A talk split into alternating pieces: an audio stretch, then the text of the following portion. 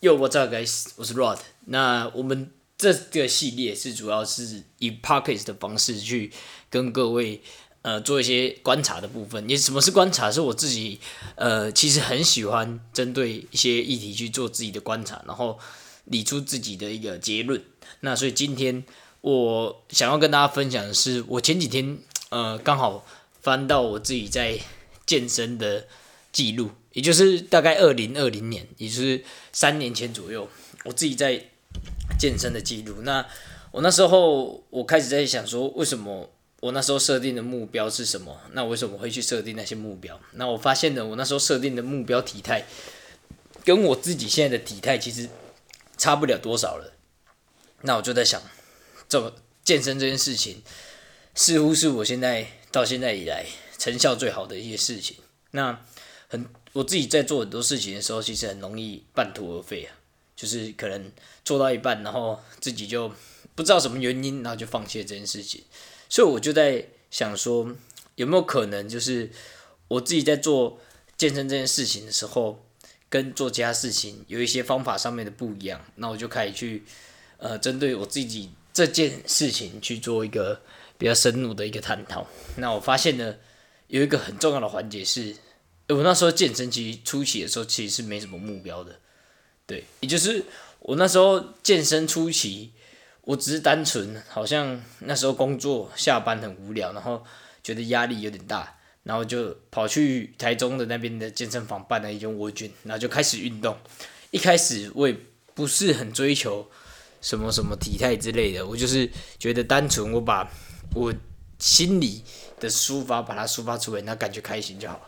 所以这这好像是不是我做跟其他事情不一样的地方？做其他事情我很容易积极隐隐，觉得一开始就要把最大的 vision 把它设立出来，对啊。那这就让我想要去观察一件事情，有没有有没有一些事，有没有一些社会事件是跟这点很类似的？那我刚好发现了棒球职业棒球选手这这这个行业，它好像有类似的概念。就我去查了一下。职业棒球选手他们在呃打进 NLB 或者是台湾职棒的时候，大部分人都是从几岁开始练棒球。那我发现他有跟其他行业一个很不一样的点，就是超过十岁才开始练棒球的人，他其实当职业球员的几率相对来讲很低，甚至超过十四岁以上的人就几乎没有人再进入到这个大联盟的这这个选手上面所以。我就开始在想这件事情。如果说，呃，在十岁以后才能打棒球这件事情是，呃，十岁以前才能进入职棒这件事情，是因为，呃，所谓的技巧不够，也就是累积经验不足的话，那有没有可能有人他可以在，呃，十九岁以上或者是二十岁以上开始打棒球，然后成功的进入到职业联盟？那我去查，果真是没有。那经验这个东西，可能。它就变成是一个很有可能的因素了。但是我接着就好奇查一件事情，那有没有可能有人转职？转职就是棒球有分所谓的投手跟呃打击嘛，它是两个不同的 player，也就是不同的呃技巧。所以有没有可能有人成功做出了这个转职？然后我就去查了一下，我发现诶，真的大联盟有好几位选手，他是本来是打击打击选手，然后到中间因为呃可能自己的个性关系，或者是自己的方向，或者是受伤的关系，所以从打击转成投手，或从投手转成打击，那也很多成功在大联盟持续做做训练的一个呃做比赛的人在里面，对，所以这点很酷哦，因为我们刚才讲的呃，我们刚刚先把经验这点作为讨论的这个方向嘛，那进来如果是经验的关系，那。相对来讲，二十四岁的棒球棒棒球选手，他从投手要变打击，相对来讲难度就很大。但是确实，进来有人可以成功达成。也就是说，经验这个东西，可能它不是唯一的因素，有可能有更 deep 的因素在在里面。所以我就开始去找了，有没有可能就是十岁这个棒球黄金年年龄本身它有独特的一个代表性？对，那刚好。我的灵光一现，就是把它连接到我刚刚在讨论的东西，就是所谓的，嗯，先享受这个东西，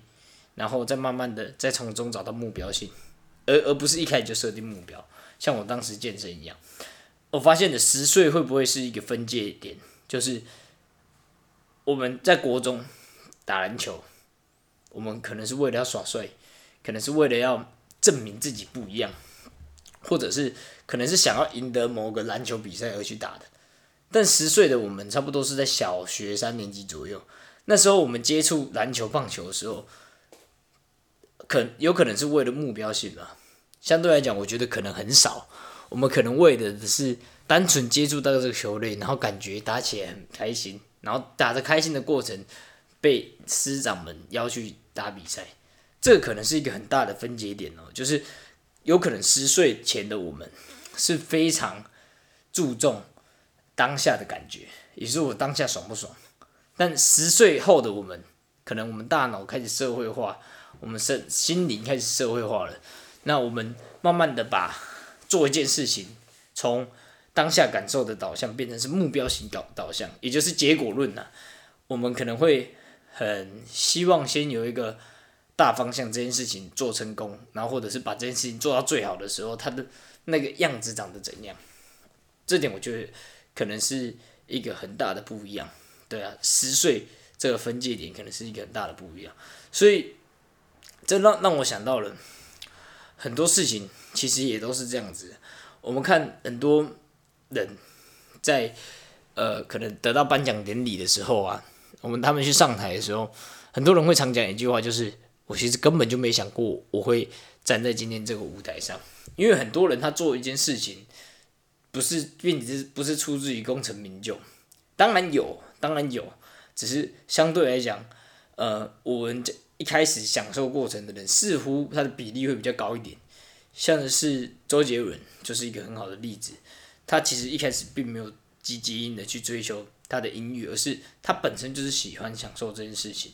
而而去把这件事情做好。大 H 也是一个例子。那反而现在资讯已经是已经越来越发达，那在这个资讯越来越发达的时代里面，我们反而好像更容易为为了去追求呃一个功成名就。而忘了去享受一开始做这件事情的一个开心跟快乐的感觉，就是我们还没有享受这件事情，我们就逼迫自己去享受这个结果。那这有时候会变成好像有点本末倒置，在我自己的经验上面，嗯，例如我一开始在做呃健身教练好了，我其实一开始在做健身教练，我会先想一个大的 vision，就是。我会有很多学生，那这些学生我们可以一起去比赛，我们可以一起去干嘛？然后找到很多志同道合的学生，但这点却让我忽视，就是说在教课的本身的那个开心的感觉，我却就是很大部分时间就把它忽视掉了，导致我这件事情，它可能在某一个时间点，我会没有办法很持久的去做这件事情，因为我并没有很享受这个本身的过程。但我们人其实。这做事情的每一天醒来，你能感受到最大的就是当下的那个 moment，而其他未来的事情，它对你的感知能力是相对来讲很低的。所以我觉得今天棒球选手他带给我们这个这个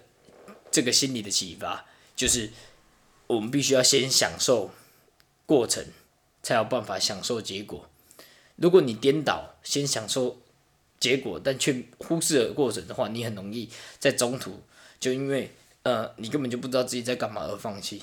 那我们理想的结果就相对来讲就就消失了，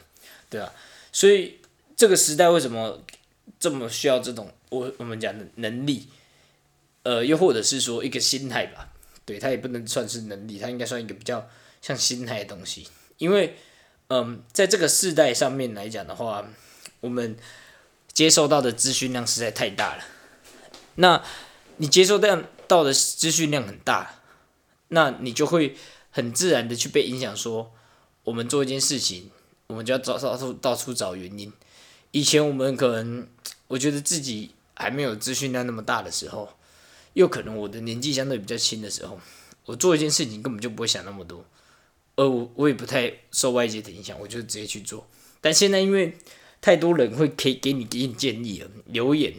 私讯你，太多人可以给建议，你反而很混乱，说自己到底做这件事情的原因是什么。而我觉得你保持一个做这件事情只是为了这个过程，享受这个过程的这个信念，可能有办法让你在下一个世代这个世代里面凸显你个人的价值。因为大部分人他是很困难去办到这一点的，对，所以我觉得未来可能慢慢会越来越多人会有这个认知啊。我当了这个资讯量在爆炸下去的时候，事极必反嘛，一定会开始有人回头去讨论这这些地方。但我觉得今天对于这个青少年棒球的这个观察，我自己觉得，我是觉得这个结这个这个讨论的结果，我觉得非常的受用，非常的受启发。就是呃，刚刚讲的先享受过程的这个部分，那这个能力要怎么应用在我自己的生活上面呢？我觉得。第一个可能是试着去把每件事情，呃，先撇开外界因素吧，就是单纯的让自己拨时间去把这件事情做看看。那不要想太多，有时候想想太多，我觉得真的觉得很容易放弃，或者是很容易坚持不下去。就例如说我比赛，很多时候你想太多，你反而得心失得失心会太重，你反而这件事情我觉得做不久。而一件事情做不久，对我来讲其实没有大不了的，顶多就换下一件事情去做。只是，呃，你若像太常换事情去做的时候，你终究还是会发现一件事情，就是，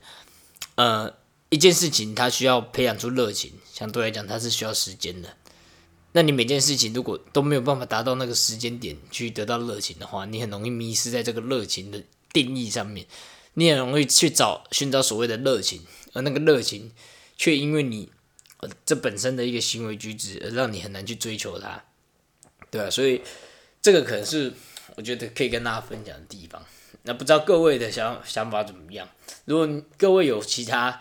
呃想法的话，也欢迎可以在底下下方留言告诉我。那我们可以一起做个讨论，甚至是你对这集本集的内容有一些疑问的话，你也可以都提出来在底下留言区下面。那我们这集的。P o c k e t 内容差不多就先到这边，我们下次再见，Peace out。